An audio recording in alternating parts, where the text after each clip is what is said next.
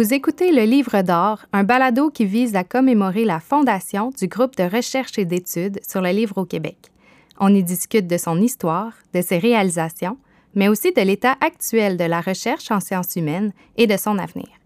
Fondé en 1982 par les professeurs Richard Giguère et Jacques Michon, le groupe de recherche et d'études sur le livre au Québec, le GRELC, s'intéresse aux gens et aux métiers du livre, à la situation du marché du livre ancien et contemporain, aux usages du livre, aux archives éditoriales.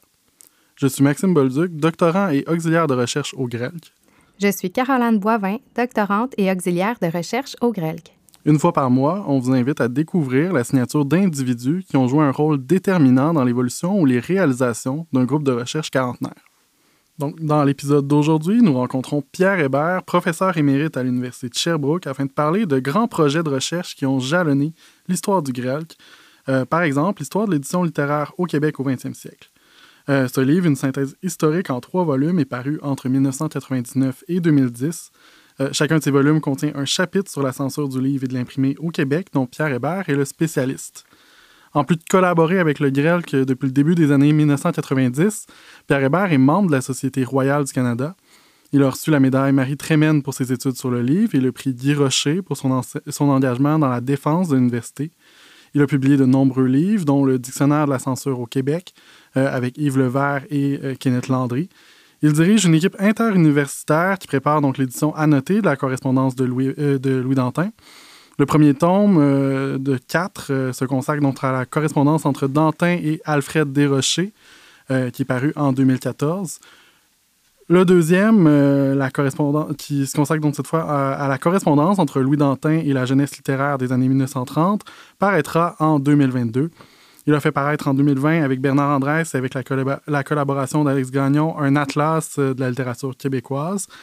Euh, le plus récent ouvrage, signé par Pierre Hébert, paru en 2021, a pour titre Vie d'Eugène Sears, Louis Dantin, une biochronique littéraire. Donc, bonjour Pierre, euh, merci d'avoir accepté notre invitation. Euh, merci pour l'invitation, tout simplement. Euh, donc, avant d'aborder plus en détail donc l'aventure qui a été l'histoire de l'édition littéraire au Québec au 20e siècle, on aimerait aborder ton parcours personnel. Donc, peut-être pourrais-tu commencer par nous dire comment tu en es venu à faire carrière en littérature? En fait, je le dois à, mes professeurs, d'ailleurs, c'est peut-être souvent le cas, aux professeurs que j'avais, disons-le, à l'époque du cours classique. J'avais deux professeurs remarquables, l'un en philo, l'autre en littérature. Et j'ai hésité longtemps entre les deux. Euh, et finalement, pour quelle raison, je ne sais pas encore, parce que je pense encore autant d'un côté que de l'autre.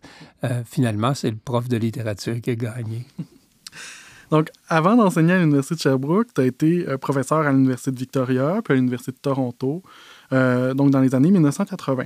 Euh, à Sherbrooke, au même moment, Jacques Michon et Richard Giguère fondaient le GREL, dont la mission s'articulait autour de la fonction éditoriale, un domaine d'études qui est alors méconnu. Est-ce que tu pourrais nous raconter comment tu en es venu à nouer contact avec les futurs collègues de Sherbrooke? Est-ce que tu t'intéressais donc déjà à l'histoire du livre à ce moment-là? Puis euh, peut-être nous, nous, parler aussi qu'est-ce qui qu'est-ce qui, t'a amené donc, à t'intégrer à l'équipe du GREL euh, avec ton retour à Sherbrooke? Je vais essayer de faire une courte histoire. Euh, en fait, j'ai fait mon, on appelait ça la licence à l'époque, mon bac, ma maîtrise à l'Université de Sherbrooke et mon doctorat à l'Université Laval. Euh, donc, déjà, j'avais connu Jacques Michon, qui avait été embauché au moment où je faisais ma maîtrise, et oui. Et quand j'ai fait mon... Tiens, une anecdote. Quand j'ai fait mon doctorat à l'Université Laval, le lecteur externe, c'était Jacques Michon. Je crois d'ailleurs que c'était une de ses premières thèses. Tout ça pour dire qu'une fois rendu à Toronto, je connaissais déjà Jacques. Je l'ai invité une fois à un séminaire euh, un séminaire que je donnais à l'Université de, Toronto. J'ai invité aussi Richard Giguère à Toronto pour un colloque qu'on avait organisé sur Alain Grandbois, tant et si bien que j'avais donc d'excellentes connaissances depuis plusieurs années euh, à l'université, à l'Université de Sherbrooke. Maintenant, qu'est-ce qui fait que je me suis joint au GRELC? Euh, en fait, il faudrait que je remercie le GRELC et je le fais volontiers parce que euh, le GRELC avait demandé en 1989 d'avoir, je crois que c'est un assistant de recherche ou un professionnel de recherche. Et à sa grande surprise, il y a eu un poste de professeur. Et comme, comme euh, j'étais à l'Université de Toronto, mais que je voulais bien revenir au Québec, malgré tout le plaisir que j'avais à l'Université de Toronto depuis huit ans, euh, l'occasion s'est présentée. C'est ainsi que non seulement je suis arrivé à l'Université de Sherbrooke, mais nommément au GRELC. Puis, euh, donc, tu as été euh, présent pendant une grande partie de l'histoire du grec. Euh, ça fait de toi un témoin précieux de son évolution. Est-ce que tu pourrais nous dire qu'est-ce que, selon toi, changé ou à l'inverse, qu'est-ce qui, reste pareil? Qu'est-ce qui, fait les fondements du grec? Bien, ce qui a changé, en fait, c'est son nom. Mais qu'y a-t-il dans un nom? Beaucoup. avant, c'était le groupe de recherche sur l'édition littéraire. Et euh, comme l'écrivait Todorov dans je ne sais plus lequel de ses nombreux ouvrages, euh, une fois que la science qui décrit les continents a atteint son objectif, cette science-là disparaît. Euh, de telle sorte que le grec, dans ce sens-là, ou du moins le grec comme, comme groupe de recherche sur l'édition littéraire, est, disparu et il est devenu le groupe de recherche d'études sur le livre au Québec. Alors, c'est un changement majeur de ce point de vue-là, un changement d'objet, mais aussi un élargissement de son objet, manifestement, parce que si on a réussi à décrire euh, à toutes fins utiles l'édition littéraire, les études sur le livre, elles, sont infinies. Alors, le deuxième titre, de ce point de vue-là, est beaucoup plus large, beaucoup plus ouvert et de toute évidence qui rassemble le grec ancien et le grec moderne, si je peux dire. Euh, ce sont les études sur le livre, si banal cela puisse-t-il sembler. Au cours de ta carrière, tu as pris part à plusieurs grands projets de recherche. Hein. Il y a certainement eu l'histoire de l'édition littéraire au Québec au 20e siècle, mais on peut aussi penser au dictionnaire de la censure au Québec ou plus récemment à l'Atlas littéraire du Québec.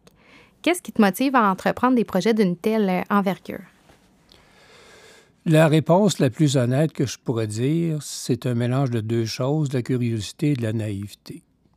Euh, la curiosité, de toute évidence, parce que ce sont des sujets, surtout dans le cas de la censure, qui n'avaient jamais été étudiés systématiquement euh, quand j'ai commencé à m'y intéresser à la fin des années 80, déjà à Toronto. Euh, et la naïveté parce que je ne mesurais pas à l'époque l'ampleur de, de, de, ce, de ce sujet euh, de travail, puisqu'il y avait somme toute peu de choses faites, mais j'ignorais aussi combien il y en avait à faire. Remarquez que c'était une bonne nouvelle parce que j'y ai pris certainement une quinzaine d'années, quelques ouvrages, euh, mais c'est ce mélange de curiosité et de naïveté qui m'a toujours assez bien servi, je pense.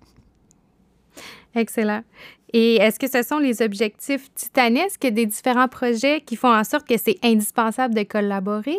Ou bien est-ce au contraire justement l'envie de former une équipe, de travailler ensemble qui, euh, qui induit un peu les travaux de recherche? Je vais prendre la question avec une citation, et oui, de Thomas d'Aquin, qui euh, disait que le besoin euh, crée l'organe. et en ce sens-là, tout dépendait du besoin. Dans certains cas, par exemple la censure, au début, ça a été un travail avec quelques assistants et assistantes, mais de toute évidence, euh, quand il s'est agi de faire le dictionnaire, il fallait des collaboratrices et des collaborateurs externes, une soixantaine, je dirais.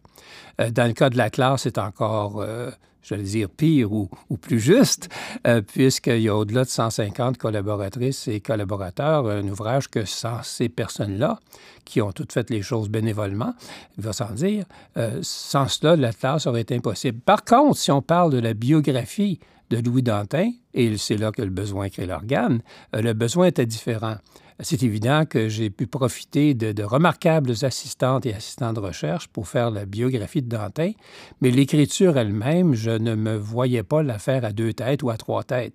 Euh, je, je me voyais comme le, sans prétention, comme le, le, un sujet maître d'œuvre du sens euh, dans la biographie. On parlait tout à l'heure d'une espèce de mélange entre curiosité et naïveté, euh, d'où émergent des projets. Et parfois, on entend des histoires fameuses dans lesquelles un projet incroyable découle justement euh, d'une idée farfelue ou euh, d'une rencontre improbable. Est-ce que certains de tes projets, outre la part de naïveté, sont nés comme ça ou est-ce qu'ils étaient tous mûrement médités, disons? La seule vraie réponse que je peux donner, c'est aucune de ces réponses. J'ai déjà réfléchi à ces questions-là, puis je me disais d'où vient le projet de la censure, d'où vient, vient le projet d'Atlas, euh, d'Antin?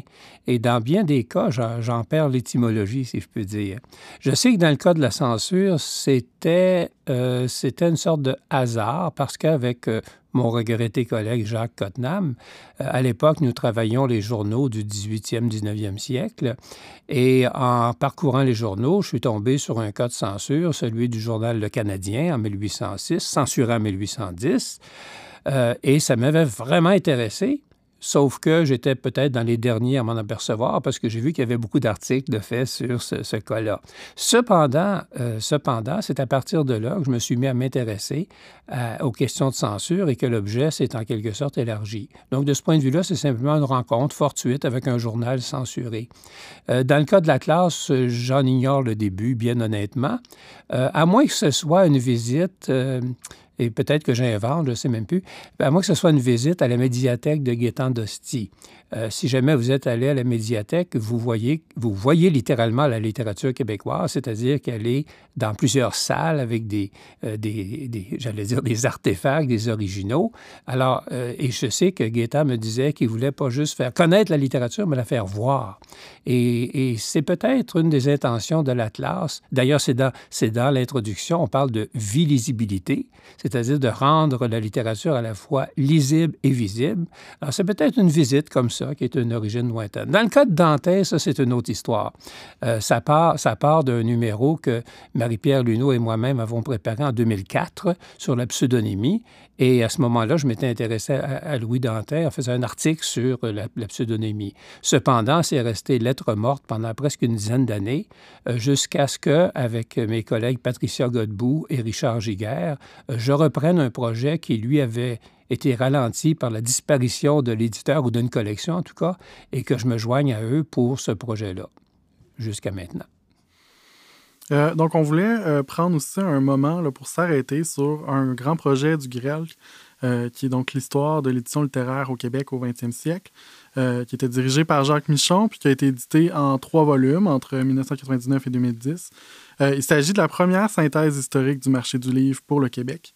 Est-ce que tu pourrais nous, euh, nous résumer là, brièvement euh, ce qu'était ce projet-là à la base? Euh, quelle était son ambition? Comment ça s'est transformé au fil du temps? Puis ben, ton rôle aussi dans, dans ce projet-là? Je vais aller au point de départ du projet, qui était le début de ta question et que je trouve, en tout cas, fort pertinente. J'ai ma petite idée là-dessus, comment le projet aurait commencé, et je me souviens l'avoir partagé avec Jacques Michon, qui, effectivement était à peu près d'accord avec moi, et la voici c'était, je pense, en 1982, alors on n'a pas le choix, là, on le temps. En 1982, Jacques Michaud avait euh, contribué, avait même organisé un numéro, c'était la revue Études littéraires, euh, qui s'intitulait Sémiotique et histoire culturelle du Québec. Pour faire une histoire courte, dans l'introduction, il, posait un système, un système littéraire euh, qui avait un système, c'est-à-dire une théorie littéraire, des usages, des textes, mais entre les deux, une norme et il essayait de mettre ensemble le système, la norme et l'usage. Cependant, je pense que l'expérience a montré que la norme, qui était souvent une vague idéologie, était une sorte de maillon faible entre le système et l'usage. Euh, et euh, je proposais à Jacques l'idée euh, que, l'histoire de l'édition littéraire était là pour justement construire la norme qui fait le lien entre le système et l'usage. Et je pense qu'on était à peu près d'accord là-dessus. Donc, le point de départ du grêle, si je le regarde rétrospectivement, c'est la construction, oui, c'est l'histoire de l'édition littéraire, mais c'est la construction d'une norme qui fait le lien entre le système et l'usage.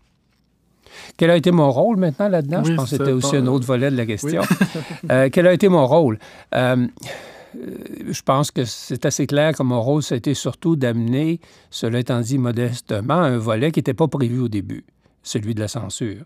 Ça ne figurait pas, je crois, dans les plans, si tant est qu'il y a eu des plans, dans les plans de l'histoire euh, de l'histoire de l'édition.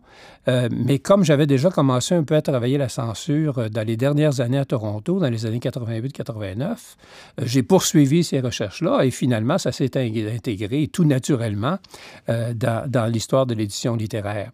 Alors, outre quelques dossiers que j'ai pu travailler, l'Action française, le devoir, l'Action catholique, je pense que mon apport principal aurait été effectivement, pour chacun des trois tomes, euh, l'aspect de la censure. Puis, est-ce que tu pourrais nous dire en quoi l'histoire d'édition littéraire au Québec au 20e siècle, euh, ça, marque un tournant dans l'avancement des connaissances? Donc, en quoi c'est un projet qui a ouvert les perspectives de la recherche euh, en histoire du livre au Québec? J'aurais peut-être comme réponse, je pourrais simplement dire, je n'ai qu'à vérifier moi-même combien de fois je le consulte. Euh, c'est-à-dire qu'effectivement, on pourrait dire c'est un ouvrage de référence, mais c'est beaucoup plus que ça. Mais ça demeure, un, ouvrage, ça demeure un ouvrage de référence, c'est-à-dire auquel, effectivement, il faut toujours se référer. Euh, que, que, que, l'on travaille des textes, que l'on travaille des auteurs, on se retrouve inévitablement, je ne dis pas négativement, mais inévitablement avec des questions liées à la diffusion, à l'édition, à l'imprimerie, etc. Et c'est là que euh, cet ouvrage, euh, qui couvre quand même, euh, qui a un empan très large, devient absolument indispensable pour, pour d'autres recherches mais, mais, mais, mais qui les nourrissent en quelque sorte. Donc, je pense que le, le grand apport de l'histoire de l'édition, à part de donner une histoire de l'édition, c'est de donner aussi des références pour des recherches plus larges ou différentes. Euh, donc, tu t'es, euh, tout au long de ta carrière, donc, intéressé beaucoup à la question de la censure. On, on en a euh, parlé. puis tu viens de publier aussi l'an dernier donc la biochronique sur la vie de Louis Dantin. et tu diriges donc actuellement la publication de sa correspondance en quatre volumes. Est-ce que tu pourrais nous dire donc quelques mots là, sur ces projets-là? Oui, avec plaisir. D'abord, je dirais que c'est un privilège dans une vie de, professeur, de chercheur, entre guillemets, euh, de, de, croiser des personnages qui nous nourrissent pendant tant d'années. Euh, et, et, pour faire euh, ce genre de projet, pour faire une biographie, il faut effectivement euh, rencontrer un personnage de papier, mais qui devient réel, euh, qui effectivement euh, puisse constamment amener quelque chose de nouveau à notre, propre réflexion. Alors, ce qui fait que je me suis intéressé à Louis Dantin, c'est effectivement la complexité du personnage, une vie absolument mouvementée, et plusieurs éléments qui, qui, déjà m'interpellaient, comme on dit de nos jours, entre autres la question de la censure, parce que dans le cas de Dantin, il y a peu près pas un ouvrage qui n'a pas été censuré ou qu'il a lui-même auto-censuré. Mais c'était quand même aussi extrêmement intéressant de voir, euh, de voir le parcours de cet homme-là qui a commencé euh, sa carrière chez les Pères du Train Saint-Sacrement, qui a émigré aux États-Unis, émigré entre guillemets, euh, qui a immigré aux États-Unis en 1903 et qui a construit toute une œuvre là-bas de plus de 400 textes, 2500 lettres, à distance. C'était du télétravail avant la lettre, si on peut dire. Euh, et de ce point de vue-là, Dantin est absolument fascinant. J'ajoute, pour terminer, euh, ses conceptions de la liberté littéraire qui sont extraordinaires pour l'époque, sa déconstruction de la censure et aussi, ce qu'on connaît moins, ses positions politiques de socialiste, communiste. Alors, tous ces éléments-là faisaient en sorte que j'avais là un sujet nourrissant, si on peut dire, un sujet extraordinaire et qui me, et, qui me nourrit encore. Et euh, le projet, donc les projets sur Louis Dantin sont à la fois euh, au cœur d'un projet collectif et un intérêt de recherche personnel. Mais peux-tu nous dire à tes yeux ce qui distingue ce genre de projet des projets euh, comme les synthèses historiques, les dictionnaires ou les atlas littéraires? Ben, c'est bien évidemment le fait qu'on on se penche sur un sujet dans le sens non pas d'un sujet d'étude, mais un sujet humain. et c'est ce que j'aime dans ce genre de, travail. Euh, ça m'est arrivé aussi de faire la même chose, et oui, avec Lionel Groux, qui a presque l'air d'un antipode, mais c'est assez intéressant d'avoir le gars viré à l'envers, si on peut dire, dans le cas de Groux et dans le cas de Louis Dantin. Mais c'est la fréquentation d'un sujet qui, pour moi, fait en sorte que, qui tient l'intérêt de, ce genre de, de recherche. J'ai rien contre les objets, mais j'aime beaucoup fréquenter aussi des sujets. Euh, je pense par exemple à Albert Camus, sur lequel j'ai pas fait de livre, mais je tenais, par exemple, avant de terminer euh, terminé ma carrière, entre guillemets, dans l'enseignement, à donner au moins un cours sur Camus parce que je lui devais beaucoup. Ce que j'ai fait, c'était encore là de fréquenter un sujet. Euh, en discutant avec toi, Pierre, on se rend compte à quel point euh, tu es un infatigable, même à la retraite. Donc, tu continues de travailler, à faire de la recherche. qu'est-ce qui t'anime depuis tout ce temps? qu'est-ce, que, qu'est-ce que tu aimes en réalité dans, dans le travail que tu fais?